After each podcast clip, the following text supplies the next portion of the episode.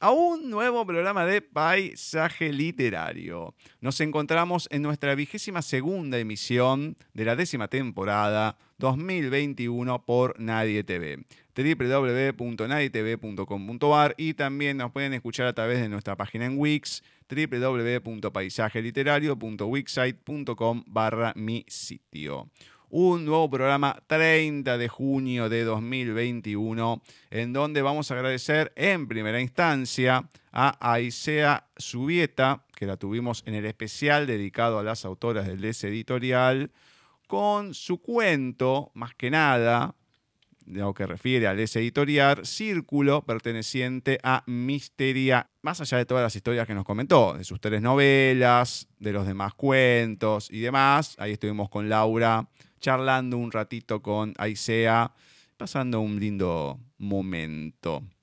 En el segundo bloque vamos a estar entrevistando a un viejo conocido, lo tuvimos el año pasado, Daniel Antocolets Huerta, que viene de la mano de Bucaholic Ediciones, que nos va a presentar otro libro de relatos, Momentos de Terror contacto arroba nadietv.com.ar, tienen mail, Skype, Facebook de la radio, arroba nadietv en el Twitter, y si se quieren comunicar con este programa, lo pueden hacer a través de paisaje literario arroba nadietv.com.ar, mail, con ese mismo correo nos agregan en el Skype, Gustavo Literario es nuestro perfil en Facebook, Paisaje Literario la fanpage, arroba Paisaje Literario en Twitter, arroba Paisaje Literario en Instagram, y nuestra página en Wix, como ya se las mencioné, www.paisajeliterario.wixsite.com barra mi sitio. Y ahora, sin más dilación, vamos a pasar a presentar a nuestra meremérita profesora Cecilia Giorgio. Muy buenas tardes, noches, Ceci. ¿Cómo va todo por ahí? Muy bien, muy bien. Con frío, pero Mm. muy bien. Gracias a Dios. Todo tranquilo, Gus. Pero no hace tanto frío. A ver, un- tiene- estamos en invierno, pero Claro, hay días y no días. está haciendo el frío que tendría. En otoño no hizo el frío algún Ah, día. no, no, no. pero es como que pasó totalmente inadvertido. O sea, yo creo que mucha ropa que tenemos de abrigo la tenemos al divino botón. A mí me habían regalado hace algunos años una campera de, de plumas, qué sé yo. Olvídate, no la puedo ni usar. Me muero de calor Ah, no, con yo eso. sí uso, yo sí porque soy muy friolenta. yo sí, no, no, no, no, no. Bueno, está bien. Después cualquier cosa te la doy. De Dale, última, dale. uno nunca sabe. Dios mío. Bueno, vamos a empezar este último programa de junio con Flavia y los oyentes. Hola Gustavo y Cecilia, ¿qué tal? ¿Cómo están? Espero que se encuentren muy bien. El saludo también para todos los oyentes de Paisaje Literario. Aquí estamos reencontrándonos nuevamente en este último miércoles del mes de junio y también último miércoles de junio para lo que es el programa, ¿no? Último programa del mes. Así que estamos reencontrándonos otra vez con este bloque, este segmento dedicado a los textos de oyentes y en esta ocasión una poesía de Osvaldo López, titulada Dejo que mis sombras. Dejo que mis sombras escriban este azar, sin pensar qué línea viene, sin ponerme de rodillas o el pecho hinchado para pensar. Y baja algo de noche, sepulcros, sucia oscuridad, lados borrachos de mi conciencia heridas que no he podido sanar, lo que creía borrado, esos temores espantados, procesiones del llorar. Mares que golpean huellas, que no se sabe a dónde van, ríos perdidos, que se encuentran, bosques en donde algo de infancia está. Muros que me cierran, vidas extraviadas, pantanos de la intimidad. Abismos que me llaman, tristezas que no se quieren consolar.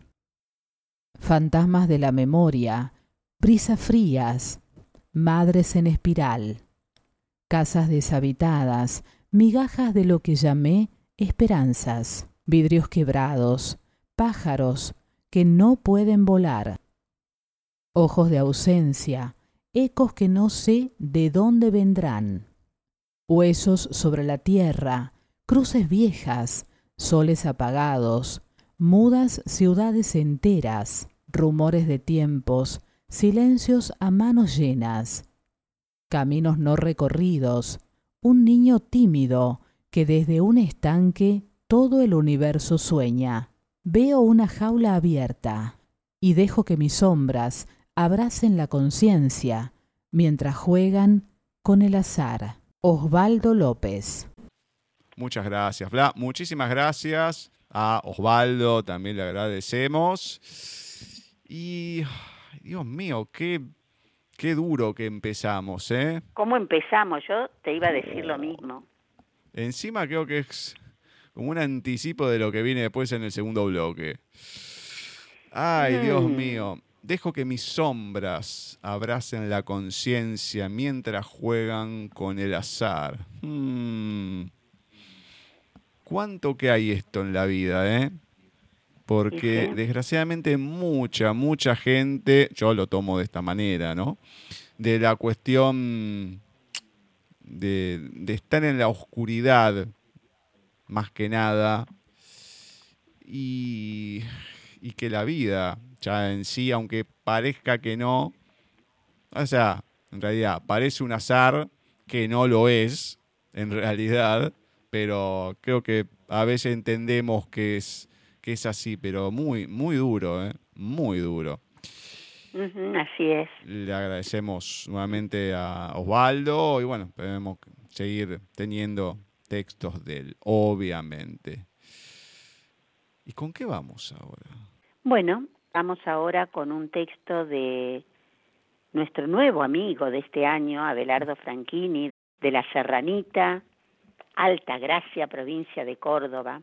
Voy a compartir con ustedes un texto, Carta Elisabetta, desde alguna parte, que es un escrito de la línea existencialista que lleva a veces a Belardo a sus escritos, esa que, que comenzaron con Jean-Paul Sartre, Camus, Simón de Beauvoir, Alberto Moravia en Italia, Sábato aquí, o sea, esa inconformidad con la realidad y una mirada a la vez subjetiva de la misma.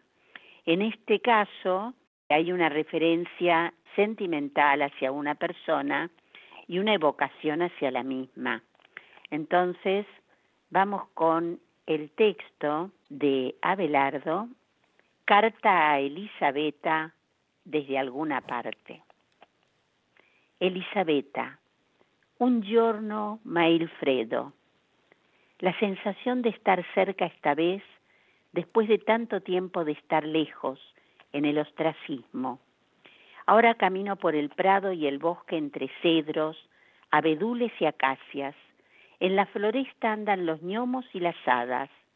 Una mariposa sigena pasa rutilante. Comeyeri Elisabetta, como en un cuadro de Carpaccio o de Van Gogh, como si estuviéramos en la Basílica de Siena, en las Tuileries en París, o en la Rada de Di Génova, mirando salir un vapor, tanto temor y angustia contenidos en ese pasado impresentable. Todo termina mal, Elisabetta, en ese designio de lo humano, tan insignificante en el cosmos, en el edificio de Dios, se me vienen a la mente Wilhelm Hegel y su planteo de la realidad dialéctica con su pináculo en el bien, la trascendencia. Sí, es la realidad mustia, insípida, gris azulada, desafecta la imaginación, poco más o nada más que la rutina.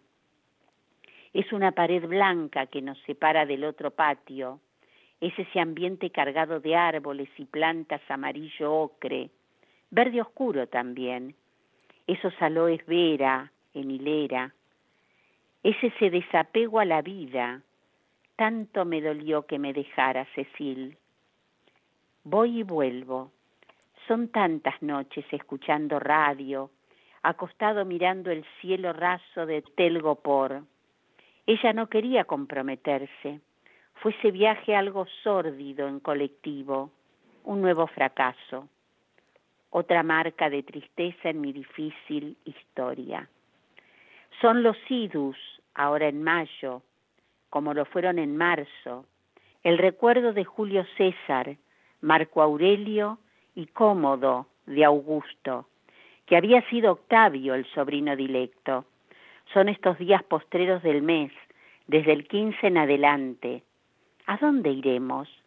Me quedo en Caen, cerca de las olas bravas, los acantilados y la bruma del canal du La Manche. ¿Qué piensa, doctor? ¿Podré viajar? ¿No tendré inconvenientes? Recuerdo, por cierto, la habitación amoblada, con cuadros y el ventanal que daba al jardín. Una palmera afuera, solían andar las palomas allí, los diplomas del doctor sobre la pared. Finalmente me miro en el espejo y veo atrás mío reflejados los papeles apilados, las guías telefónicas, la guía postal y los discos, mi aspecto algo desaliñado y tantos recuerdos, tanto camino desparejo y la amargura, mi perfil propio junto a la sempiterna soledad. Caminaremos junto a los canales en Ámsterdam, y nos detendremos a la noche a mirar las estrellas, la Vía Láctea, las Tres Marías y la Osa Mayor, la barca. Miro el roble por la ventana de mi jardín. Colombie, les deux églises. Esta vejez necesaria y el recuerdo de aquella charla en el café cuando me dijiste que Emma era una ensalada para vos, la jerarquía ortodoxa Era lo necesario para la familia, para una vida futura. No volveré, Elisabetta. Fuimos y volvimos tantas veces. Todo es un silencio gris ahora. Está Él, es el Señor. A veces logramos el contacto con Él, pero no lo sabemos. Él nos está guiando y recuerdo otra persona, a Claudia de la Fiori. Si en algún lugar estás, sé que te habrá reclutado para su obra. Nos estamos aproximando a Les Champs de Batel, cerca de Trípoli, en el desierto libio, en Armagedón, Elisabetta, las túnicas flotando al viento y la fe ciega en vencerlos, derrotar al mal, las deben pagar. Y ahora junto a este arroyo bucólico, con las flores y las plantas acuáticas, las hojas de loto, recuerdo todo aquello y el sol iluminándolo todo. Veo tus cabellos rubios brillando. ¿Qué sol es este? ¿Y qué mundo? Si de la tierra recuerdo todo aquello, hace tanto, tanto dolor, no sé si eso se pasa. Estoy lejos de Cristín. Perdóname, Elisabetta, pero también la recuerdo a ella, amargamente, per certo. Lo tuyo fue un engaño tan artero, el pasado y sus fantasmas. Si debemos recordar, sí, debemos recordar, hace falta. José Abelardo Franchini. Eh, la verdad es un texto que me parece que hay que leerlo con otro tipo de paciencia. Me costó seguirlo. O sea, lo escuché, lo iba siguiendo, pero entre la mezcla de, palabras entre el francés, el italiano, que no digo que no se entienda, pero mucha referencia de nombres, de, de la historia. Entonces es como que me parece que es mucha información para estar escuchándolo. Me parece que es mejor leerlo detenidamente porque como que se te va perdiendo mucho, como que va, que viene en la historia. No que, la historia va entre presente y pasado, pero va pasando de una persona a otra y, los nombres en el medio. A mí me hizo acordar, salvando las diferencias, a alguna parte de Rayuela de Cortázar. La, forma de, ir a algunas, cuando está con la maga, a lo mejor, algún fragmento.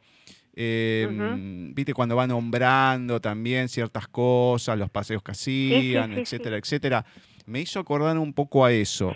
Lo que pasa es que es difícil seguir este texto por la cantidad de cosas que tiene, creo. Creo que si uno le sacara em, cierta parte de los nombres y demás, se podría llevar un poco mejor. Pero me parece que es para releer algunas veces más. A mí me resultó complicado poder seguirlo. Y es por el mismo estilo, es cierto, sí, sí, sí. Sabes que no estoy acostumbrado a, leer este tipo de literatura. Saben que lo mío es más la ciencia ficción o, y demás, pero no, es como que me, me costó bastante entrarle. Bueno, habrá que volverlo a leer, eh, a ver de, de, poder apreciarlo de otra manera, porque si no es una lástima que se terminen perdiendo un montón de conceptos y demás por varias cosas, pero que la gente lo escuche varias veces, aunque sea, si no tiene el texto original para leerlo, y bueno, que te pueda sacar el jugo, ¿no? Obviamente, obviamente. Bueno, vamos a ir ahora Vamos a distendernos, a ver qué nos trae, qué nos compartió en este momento Blanca Márquez. Frente al gran espejo ovalado, acariciándose con ternura las orejas, pensó que tampoco eran tan diferentes. Quizás su morro era más alargado y le faltaba un poco de la ternura algodonosa del conejo pero ella era más fuerte, saltaba más alto y corría más rápido. Y si la dejaran, lo demostraría. Vaya si lo demostraría. miles, millones de huevos en todo el mundo. Y en una sola noche si hiciera falta, que ya se sabía el truco. Se lo había sacado una noche de póker al tonto de rojo. Pero Ostara, esa mala pécora, ni una oportunidad. Solo al maldito conejo, su favorito. Una voz agura la sacó de su ensoñación. Otra vez el sombrerero. Suspiró con fastidio. Qué aburridos se vuelven los no cumpleaños diarios. Blanca Márquez. Bueno, Está rematadamente loca, está Blanca. La verdad que rematadamente de la cabeza. ¿Cómo puede escribir algo así? el sombrerero loco. Exactamente. Y obviamente la de la voz chillona, claramente es la Reina Roja. Claro. país de Alicia en el País de las Maravillas. Obviamente. Exactamente. Pero no, sí, sí, una, tiene una locura este texto. Ah, y haciendo alusión, obviamente. Venimos con textos confusos, por lo visto. Sí, sí, sí, sí, hoy venimos, eh, pero viene variado, por lo menos, porque el- la poesía de Osvaldo, el texto de Abelardo, el de Blanca, es como que, siempre vamos siguiendo una línea, hoy es como que por lo menos tenemos variedad, tenemos para todos los ¿No? públicos. Seguro. Eso es interesante. Lo que sí, este muchacho, el que viene ahora, va, la muchacha que lee, pero que lee al otro muchacho, obviamente Bani, a Salvador. Y es una historia que sigue, que sigue ahí con la negritud y todo. Es como una, sería una postal en sepia, se podría decir, ¿no? Por cómo está ambientado y demás. Pero vamos a ver esta parte que continúa del capítulo séptimo, cómo sigue. Muy buenas tardes, noches, Molina. ¿Cómo va todo por ahí? Buenas tardes, noches, Gus, ¿qué tal? Bien, bien, todo bien. Todo, todo bien, todo tranquilo, esperando que termine este mes. Ya estamos en el último día. Así que bueno, siempre hay esperanzas cuando empezamos un nuevo mes. No, bueno, a ver si cambia algo, si llegan otras vacunas, se amplían el panorama, no sé. Bueno, acá lo único que llega es más y más calor, así que disfrutando de estos días. Sí, Y más, más poco calor más. ahí, pero en la historia hace un frío de, de mil demonios al final. En la historia sí, en la historia sí. Es tremendo. Escalofríos, espectros, eh, cosas raras, frío que, que no se puede controlar. Esto se está poniendo feo, feo, ¿eh? Eh, por lo menos aparece Valeriano y hay una cuota, no sé si de felicidad, aparentemente es lo que había por lo que estaba diciendo. Esperemos que siga, que repunte en algún momento la historia esta con algo un poco más alegre. Podría ser, podría ser. Mm, Vamos a ver qué pasa en esta segunda parte del capítulo 6. hmm, a ver. Siéntese. Teresa está a punto de llegar. Me encantaría que la conociera en persona.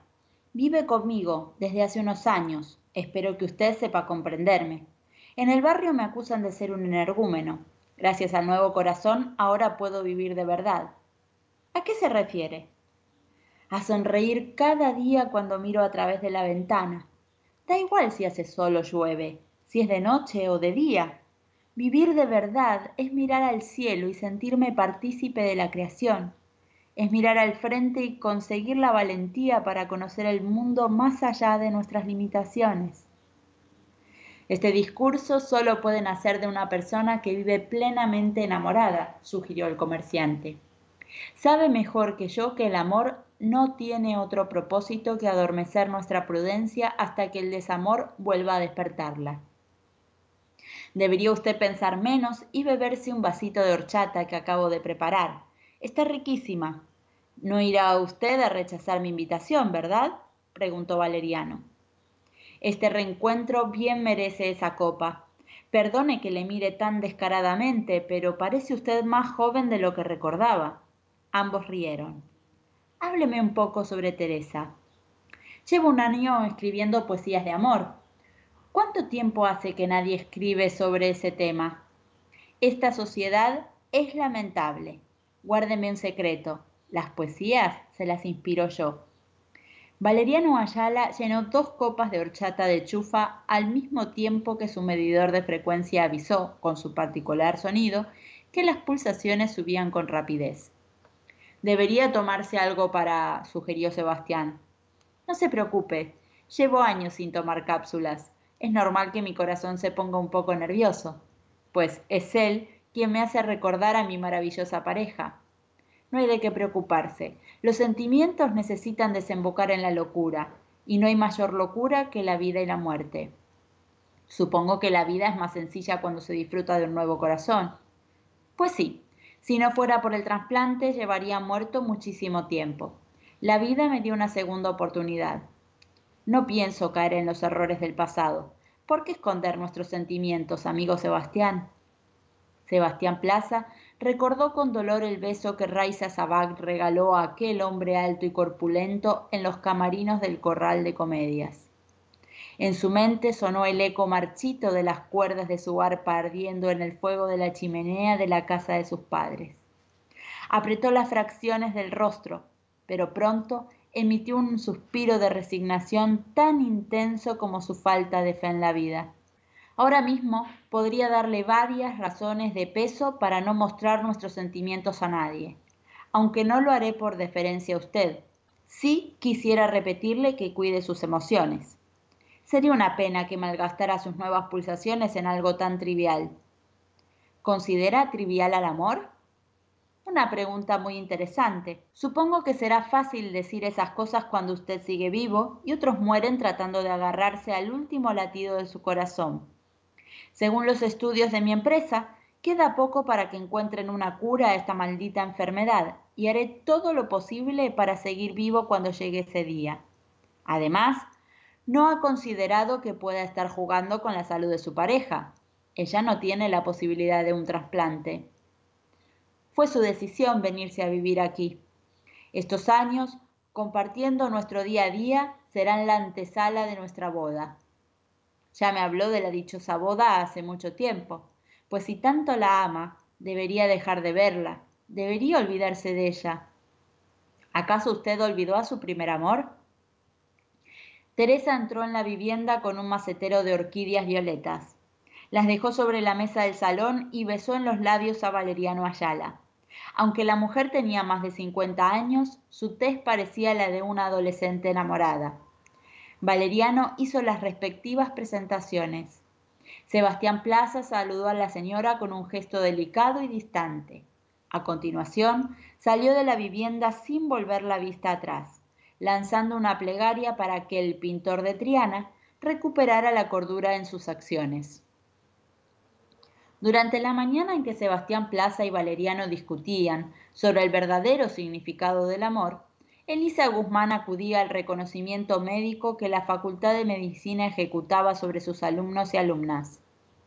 La larga fila de estudiantes seleccionados para el examen médico convertía el pasillo de la universidad en un momento idóneo para el aburrimiento, para las charlas entre compañeros y, en el caso de Elisa, para vivir una experiencia propia del corredor de la muerte.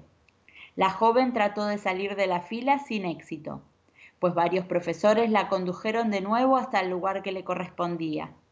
Su frente se llenó de sudor y su espalda de escalofríos.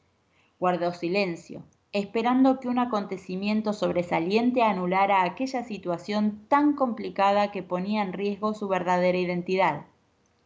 En un último intento de escape, Elisa Guzmán argumentó que debía marcharse para ayudar a Sebastián Plaza en cuestiones laborales. Don Fernando Cabral, su tutor, no accedió a la petición, por lo que la joven se sentó a la mesa de la doctora Castro, la encargada de realizar los chequeos médicos. Parecía que el corazón de la joven acabaría surgiendo de su pecho como un huidizo confidente. Trataron de calmarla sin suerte. Elisa sabía que, una vez saliera de aquella habitación, su vida no volvería a ser la misma. Y así ocurrió. Tras varias pruebas respiratorias, ópticas y extracciones de sangre, la doctora Castro comprobó el medidor de frecuencia de Elisa Guzmán, evidenciando con un lector magnético que el aparato que controlaba las pulsaciones de la joven había sido modificado de forma clandestina. Elisa se tapó la cara con sus manos y lloró tanto que su vestido destiñó. La doctora Castro, el tutor Cabral y todos los profesores de la Universidad de Medicina de Sevilla eran incapaces de creer lo acontecido y pasaron varios escáneres al pulsímetro de la joven con la esperanza de justificar aquella situación con un fallo del propio escáner. Elisa reconoció que su medidor había sido alterado ilegalmente, aumentando, de forma irreal, su esperanza de vida, pues a su desdichado corazón le correspondían menos pulsaciones de las que predicaba el medidor. El hecho de alterar el contador de latidos suponía, en muchos casos, la cárcel. Si bien todo el Consejo Rector de la Facultad decidiría en días posteriores, por unanimidad, hacer la vista gorda y ocultar a las autoridades tales acontecimientos, con la imposición de conocer por boca de la joven el motivo de tan peligroso acto. Elisa Guzmán no paró de llorar durante toda la tarde, por lo que resultó imposible descubrir la razón. Todo el interrogatorio se convirtió en un indescifrable monólogo de lágrimas. Elisa Guzmán se lamentaba porque su secreto había expiado haciéndola más vulnerable, pero sus lágrimas tenían otro origen, el reencuentro con Fabián Bastida. Una vez que reprogramaron el medidor de frecuencia de Elisa, el contador reflejó una cifra aterradora. La joven, a la edad de 23 años, había consumido tantas pulsaciones como una persona de mediana edad. Según los nuevos datos, el corazón de Elisa Guzmán dejaría de funcionar a los 48 años aproximadamente, limitando su esperanza de vida de manera cruel. Sebastián Plaza acudió a la llamada urgente del rector, pero para entonces Elisa Guzmán había escapado del edificio. Hasta aquí llegamos con la segunda parte del capítulo 6 del comerciante de emociones de Salvador Ortiz Herradilla. Muy bonito lo que leyó Vani, la verdad gracias Vani y Salvador, por supuesto, que nos sigue entreteniendo con esta novela, El comerciante de emociones. Yo solamente extraje una partecita que me encanta cómo está cómo está escrita, es eh, medio poética, creo, ¿no? Se refiere a cuando hablan de que Teresa está por llegar y que en el barrio al protagonista lo acusan de, ser un energúmeno. Eh, gracias al nuevo corazón, dice, ahora puedo vivir de verdad. A sonreír cada día cuando miro a través de la ventana. Da igual si hace solo llueve, si es de noche o de día. Vivir de verdad es mirar al cielo y sentirme partícipe de la creación. Es mirar al frente y conseguir la valentía para conocer el mundo más allá de nuestras limitaciones. Dice, este discurso solo puede nacer de una persona que vive plenamente enamorada. Me encantó, me encantó esto que dice el comerciante. Hola, esta situación, qué desesperación, porque tenés que pasar por un proceso eh, vos estás viendo ahí, eh, pero ¿por qué le pasa esto a Elisa que no quiere, que no quiere? Y después el mar de lágrimas, no se entiende qué le pasó. Y bueno, y ahí obviamente el salir corriendo de Sebastián y ella escapándose.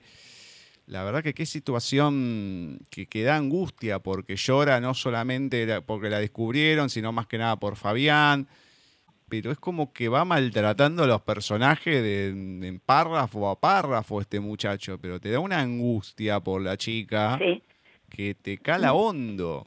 Es muy perverso este muchacho, muy perverso. No, escribe muy lindo, me encanta. Sí, pero es perverso. Eso. No hay ninguna duda. La perversidad la tiene a flor de piel. Bueno, ¿Con qué vamos ahora, Ceci? Vamos a continuar con Giacomo Leopardi, que nació un 29 de julio de 1789, poeta, ensayista, filósofo y filólogo italiano, considerado el poeta lírico de la Italia del siglo XIX. Vamos a compartir de Giacomo Leopardi Canto 14, a la luna.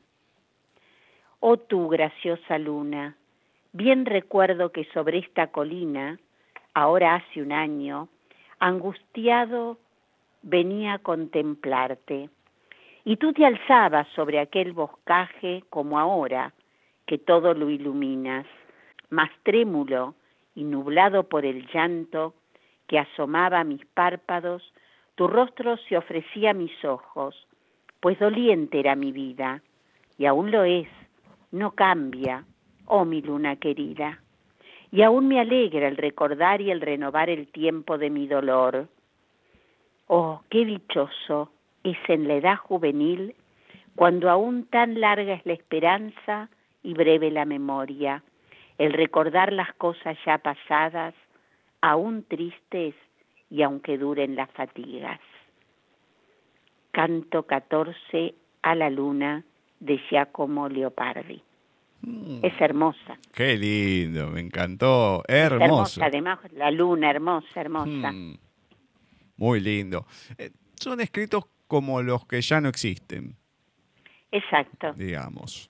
Mm. Es así. Me encanta, me encanta. Bueno, vamos a ir ahora a ver qué nos comparte Marce. Vivir. Vivir sin tiempo, vivir sin dudas, Salir del cuerpo entrar en mil vidas. Vivir con aire en vilo, creer en ti sin testigos, caminar la línea del hilo, llenarme el alma de gritos. Vivir de miradas sinceras, de cuentos, de poesías, vivir los días que quisiera sin miedos y sin utopías. Vivir en donde todo es prohibido, donde todo pasa en secreto, Vivir un mundo donde escribo todo lo que quiero por completo. Vivir de noche y de día, con miedo de encontrarte y no reconocerte. Vivir en un mundo de perfidia, donde te sueño por no nombrarte. Vivir con una constante zozobra, si eres tú la razón de mi existencia. Pienso en ti con sed devastadora, sabiendo que estás en mi ausencia vivir con un amor calando los huesos, donde se sueña más fácil despierto, lleno mis sueños de besos, donde los llevo en cada puerto. Nancy Hernández. Muchas gracias, Marce. Muchas gracias. Le agradecemos, obviamente, a Nancy Hernández, amiga de Marce, la ha leído ya en varias oportunidades acá en el programa. Y otro texto raro, porque es como que va entre, va entre la desesperanza, el amor, como que va y que viene, es como, no sé, te deja muy golpeado. Sí, pero nombra muchas veces vivir, vivir, entonces creo que de alguna manera nos está llevando a buen puerto. Sí, pero te nombra eso, pero es como que va para un lado y para el otro. Ah, Entonces es, tal cosa, pero tal. Es tal cosa, pero la otra. Y, es como que, no sé. Hoy, hoy vengo, no sé, es como que estoy raro con los textos hoy. Es como que me cuesta entrarle, ya desde el comienzo.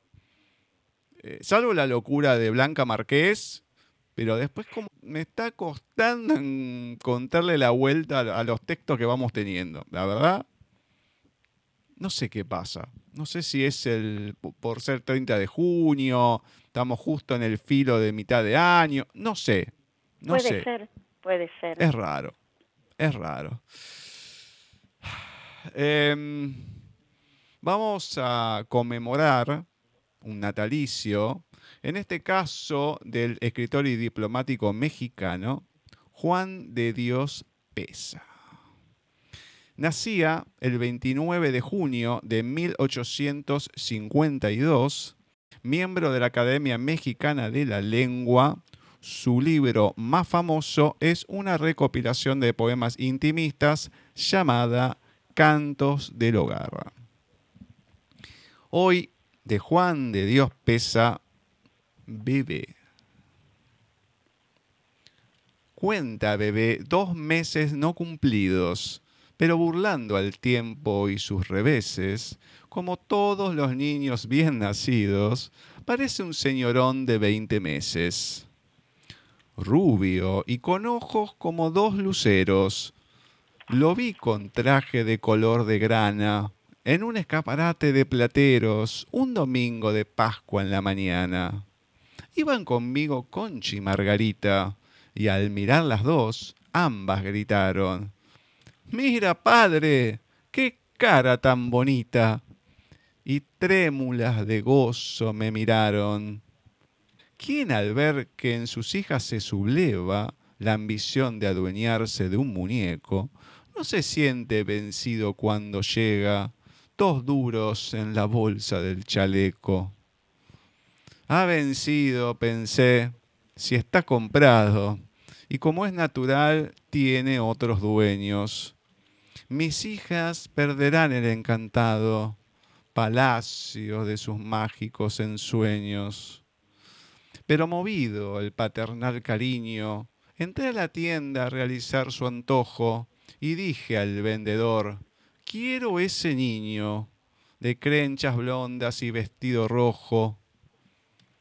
Abrió entonces la alcoba de cristales tomó a bebé, lo puso entre mis manos y convirtió a mis hijas en rivales, porque el amor divide a los hermanos.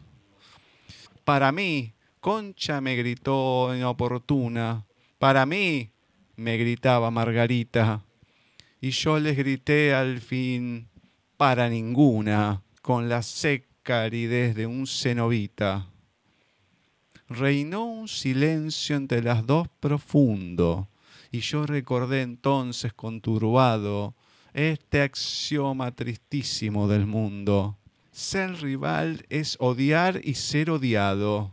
Y así pensé, no debo en corazones que de la vida llaman a la puerta, encender con el celo esas pasiones que el odio atiza y el rencor despierta la historia del amor con dos premisas.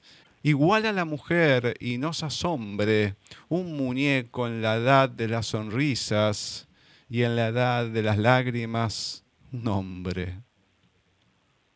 Bebé Juan de Dios pesa.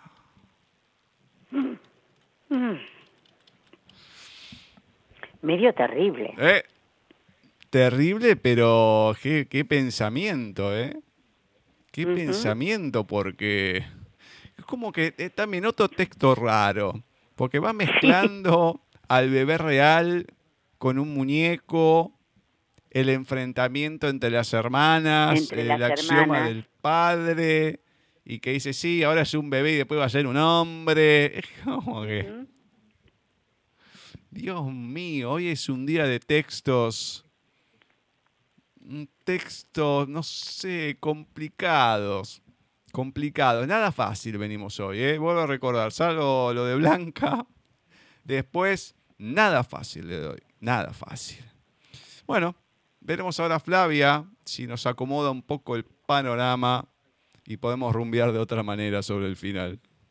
El 29 de junio de 1900 nacía el escritor y aviador francés Antoine de Saint-Exupéry autor de obras como El Principito, Le Petit Prince o Vuelo Nocturno, Vol de Nuit. Antoine de Saint-Exupéry. Fragmento del capítulo 3 del Principito. Me costó mucho tiempo comprender de dónde venía. El principito, que me hacía muchas preguntas, jamás parecía oír las mías. Fueron palabras pronunciadas al azar, las que poco a poco me revelaron todo así como cuando distinguió por vez primera mi avión. No dibujaré mi avión, por tratarse de un dibujo demasiado complicado para mí. Me preguntó, ¿Qué cosa es esa? Eso no es una cosa, eso vuela, es un avión, mi avión. Me sentí orgulloso al decirle que volaba. Él entonces gritó, ¿Cómo? ¿Has caído del cielo? Sí, le dije modestamente. Ah, qué curioso. Y el principito lanzó una graciosa carcajada que me irritó mucho. Me gusta que mis desgracias se tomen en serio. Y añadió, Entonces tú también vienes del cielo. ¿De qué planeta eres tú? Divisé una luz en el misterio de su presencia y le pregunté bruscamente, ¿Tú vienes, pues, de otro planeta? Pero no me respondió. Movía lentamente la cabeza mirando detenidamente mi avión. Es cierto que encima de eso no puedes venir de muy lejos. Y se hundió en un ensueño durante largo tiempo. Luego, sacando de su bolsillo mi cordero, se abismó en la contemplación de su tesoro. Antoine de Saint-Exupéry. Y con este fragmento de lo que es el capítulo 3 del Principito, nosotros los dejamos en compañía de Gustavo y de Cecilia para que ellos analicen junto a ustedes cada uno de estos fragmentos, como es algo tan típico y tan tradicional de paisaje literario, eh, para aquellos que aman la lectura. Muchas gracias, que tengan un excelente final de semana y un buen fin de semana, ¿sí? Para todos aquellos que van a disfrutar de lo que va a ser el primer fin de semana ya del mes de julio. Gracias para todos y hasta nuestro próximo encuentro. Gracias Flavia, divino el principito, oh, es maravilloso. Yo creo que eh, el libro de San Exupery hay que leerlo en distintas etapas, a distintas edades, pero siempre sigue enseñándonos. Me encanta cuando dice el principito lanzó una graciosa carcajada que me irritó mucho, ¿no? Al, al autor, al que está escribiendo. Me gusta que mis desgracias se tomen en serio y añadió, entonces, ¿tú también vienes del cielo? ¿De qué planeta eres tú? Y le pregunté bruscamente, ¿tú vienes pues de otro planeta? Y no me respondió. Es, está hermoso. Después dice, y se hundió en un ensueño durante largo tiempo. Luego sacando de su bolsillo mi cordero, se abismó en la contemplación de su tesoro. Yo me lo imagino, me acuerdo cuando lo leí la primera vez, esa caja que muestra el principito y todo lo que sigue, porque este es el comienzo del libro. Todos, todas esas visitas del principito a los distintos planetas. No, no, hermoso. Una vez acá en la en paisaje en la radio, iba a decir, bueno, en paisaje, se leyó el principito completo, ¿te acordás? Sí, exacto, exacto. Sí, sí, sí. O sea que ya lo hemos leído en forma completa a San Exuperi, pero a mí siempre sigue sigue gustándome, asombrándome, como si lo leyera por primera vez, me encanta. Muy bueno. Una vez más, gracias Flavia. Obviamente, obviamente. Le agradecemos a Flavia. Es una historia muy tierna y como decís, a distintas edades uno puede ir sacando otras cosas, pero me... Sí, sí. Me encanta ese, ese juego que tiene uno con el otro, la ingenuidad hasta cierto punto del principito y, y el adulto con las cosas más del raciocinio, que al final un poco lo va convenciendo, o sea, lo va llevando para su terreno. Pero no, muy, muy lindo, muy tierno este cuento, muy, muy tierno. ¿Con qué vamos ahora? Bueno, vamos a leer un poema de Marta Altamirano de Álvarez, que la tuvimos aquí la semana pasada. Presentamos su libro, estuvimos hablando con ella, una persona muy encantadora, y más allá de la novela que leímos, también Marta escribe hermosos poemas. Por eso hoy voy a leer uno de ellos que se titula Andamiaje. He forjado sueños, he intentado vuelos, Toqué con las manos milagros y avernos, y en el transitar del camino incierto, aprendí a ser roca, arena y desierto. Paladeé el almíbar en un beso tibio. Bebí amarga hiel en tiempos mezquinos y me hice romance en bellos suspiros cuando enamorada me allané a sus bríos. Conozco de lucha, de pasión y rabia. Sé de olvidos cruentos que hieren el alma, de ausencias tempranas que duelen y marcan, de insistir queriendo proseguir a ultranza. Dormí en el arrullo del vientre completo y acuné en mis brazos, custodios por cierto, la vida hecha luna de abriles revueltos. Todo un andamiaje protege mi historia, forjado en la fe que el alma atesora, en la intensidad de creer que es posible erguirse y de pie enfrentar las lides. Andamiaje de Marta Altamirano de Álvarez. ¿Sabes, Gus, qué me gustó, qué me, me, encantó todo el poema, pero ¿a qué me hizo acordar la última, a los últimos dos versos?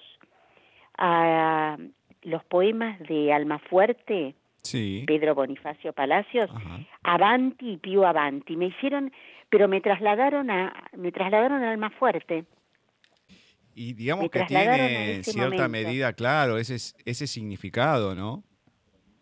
Claro. Sí, sí, sí, avanzar, avanzar a, a, a, costa de todo. Exacto. Y es un poco la vida de Marta también. Claro, porque es como la, la frase más conocida. No te des por vencido Claro. ni aún vencido. Ni a un vencido. Es así. O sea, Exactamente. nunca hay que bajar los brazos en ningún momento, más allá de las situaciones que te sucedan. Y hay que hacerlo. Lo que pasa es que hay momentos eh, que, digamos, que la vida te hace estar en todo momento así. Otros como que vas en forma intermitente. Pero con la historia que nos fue contando, Marta, es como que vas a todo momento tenés que estar ahí. Sin bajar Sí, los sí, brazos, sí, no, no podés. No podés porque no, se no, desmorona todo, es así. Así que bueno, mil gracias Marta. Vamos a seguir leyendo tus poemas porque Sí, nos diste lo que hay para hacerlo. obviamente. Así que nada. Le mandamos un beso gigante, Marta. Obviamente. Bueno, vamos ahora con el último audio que tenemos en el programa, Bani y Singololo. Quereme aún en esa llamada al borde del llanto en la que te estoy describiendo el lugar donde más me duele. Quereme aún en esa canción fuera de contexto que me hizo emocionar en el medio de la nada. Quereme aún en ese segundo en el que lloré sin saberte explicar lo que me estaba pasando. Quereme aún en ese momento en el que estallo de risa sin que sea necesario explicarte por qué. Quereme aún cuando tengo miedo que me quieras, aun cuando tengo miedo que estés para mí. Porque siempre pude sola, y no es joda, carajos que puedo sola.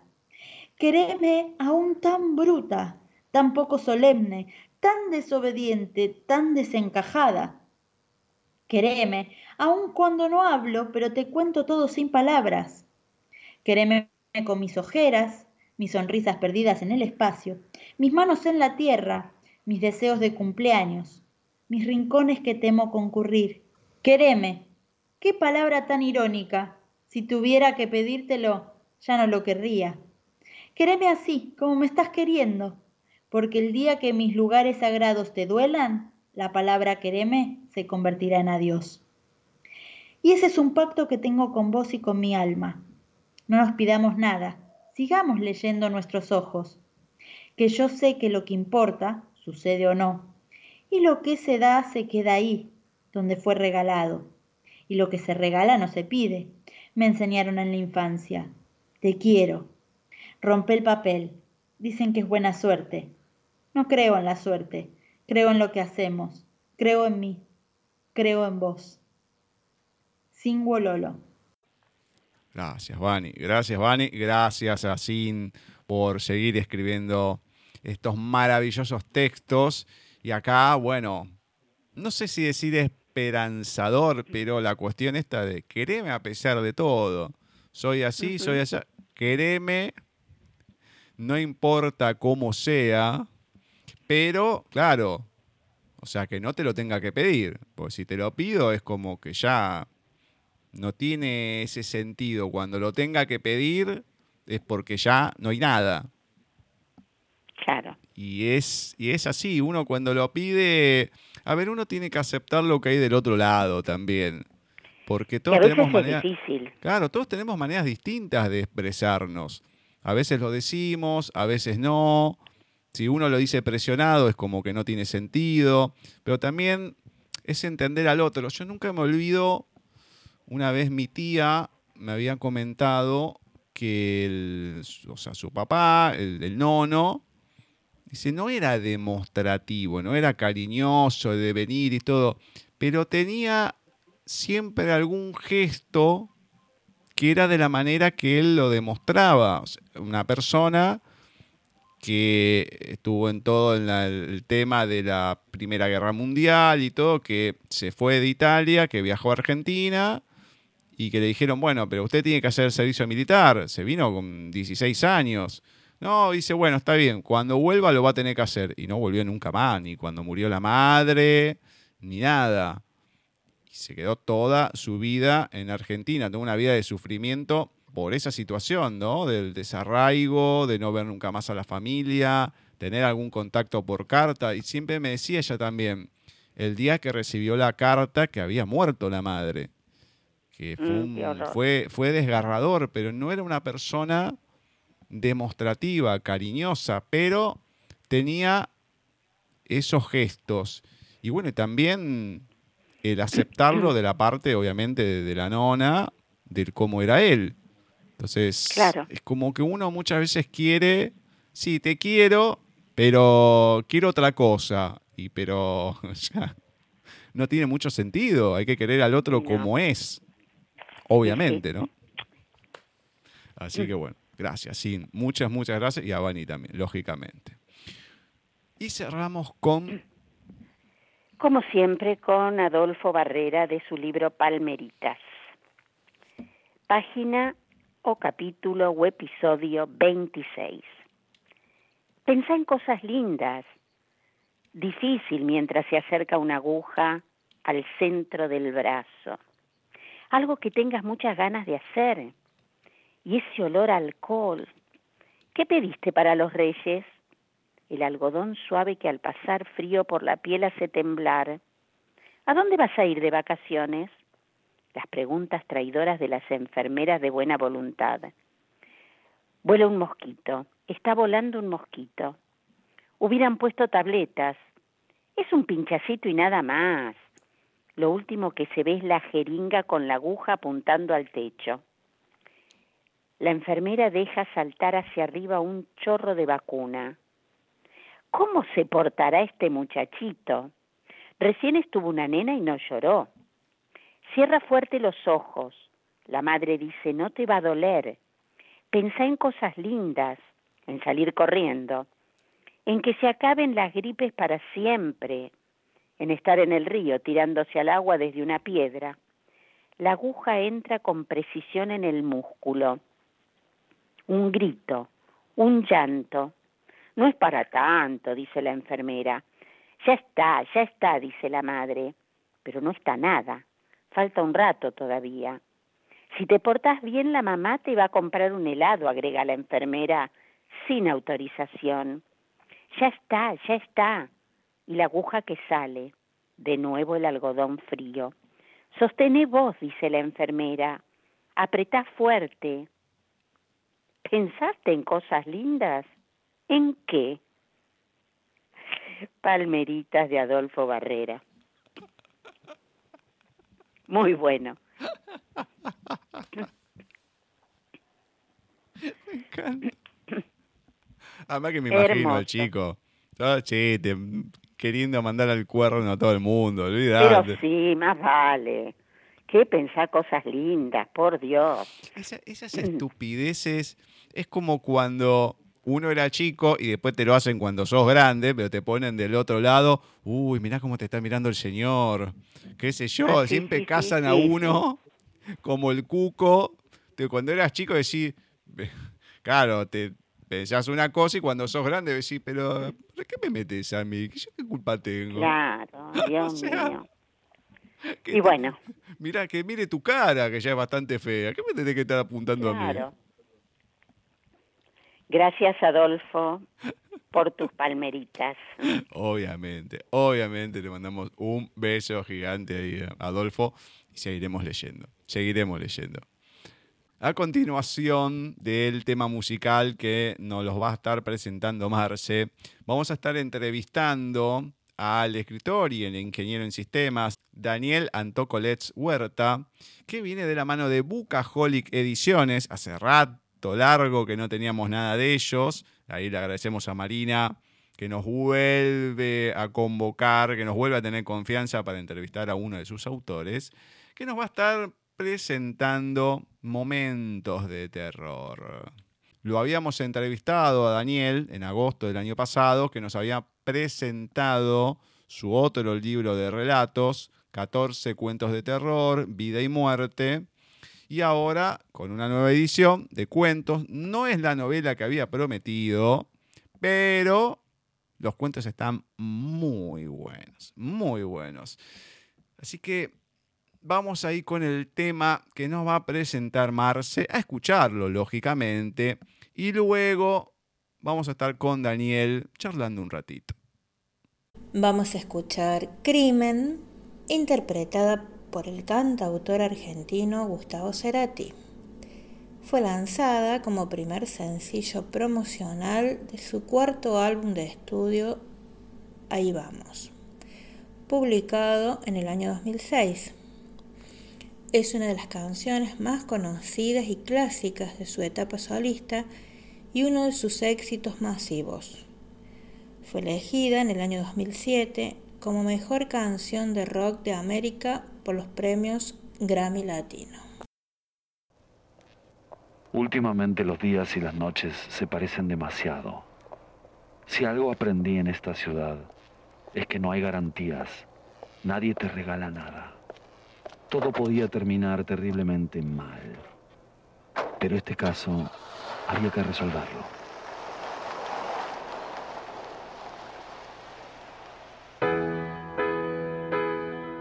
Espera me agotó.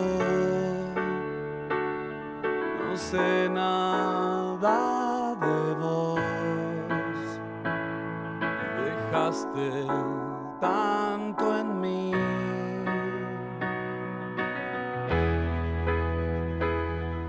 En llamas me acosté. En un lento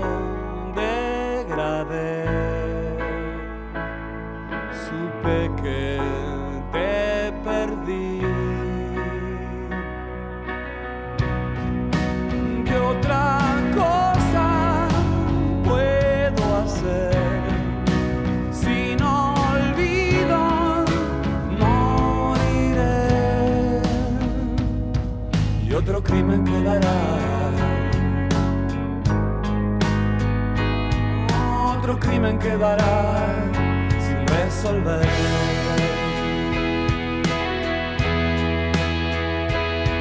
Una rápida traición. Salimos